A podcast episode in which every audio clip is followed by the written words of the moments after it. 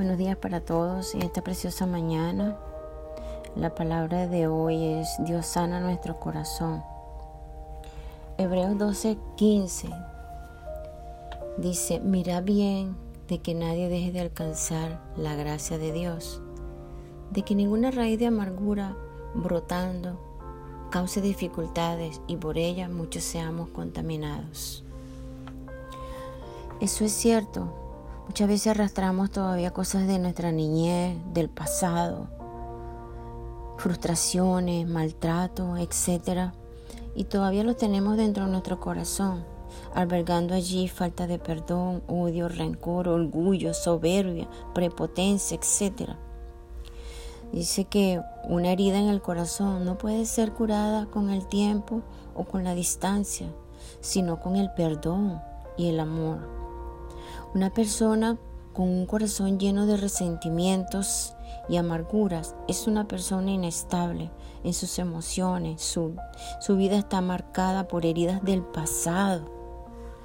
El término herido al hebreo significa destruido, vencido, golpeado.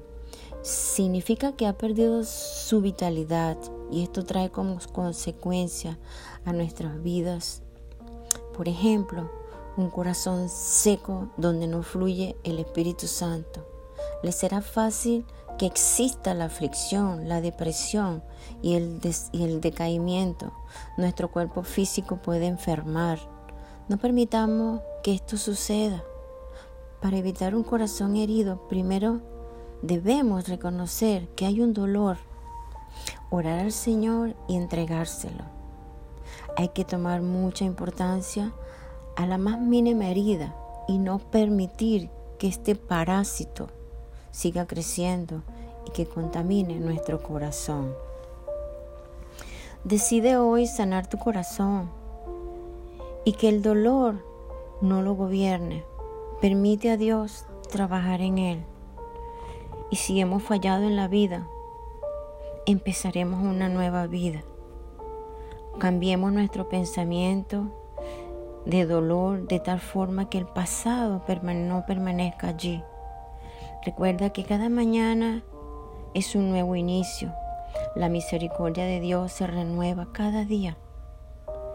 Dios desea que dejemos nuestro pasado atrás y comencemos una nueva vida con Él, con un corazón lleno de Él para cumplir los sueños que Él nos tiene y cumplir los propósitos que Él tiene con nosotros.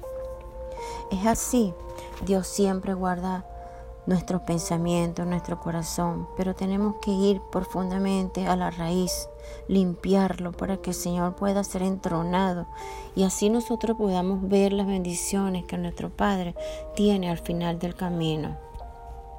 Hoy los exhorto a que escudriñe su corazón, que penetre en lo más profundo de Él y arranque todas esas raíces que nos impiden la bendición y el fluir del Espíritu Santo de Dios, que nos carcome los huesos. Es cierto, eso nos enferma, nos llena de rabia, nos llena todavía de ira. Y nosotros no podemos ir delante de la presencia de Dios con todas esas vicisitudes, con todos esos problemas. Dios es un Dios hermoso, Dios sana heridas, Dios te levanta, te restaura, te renueva cada día y te hace emprender nuevos vuelos como las águilas. A veces el proceso es demasiado fuerte, demasiado duro, pero es necesario que nosotros arranquemos todo eso para poder ver la corona y la victoria que el Señor nos tiene al final de un camino con Él. Dios los bendiga. Amén.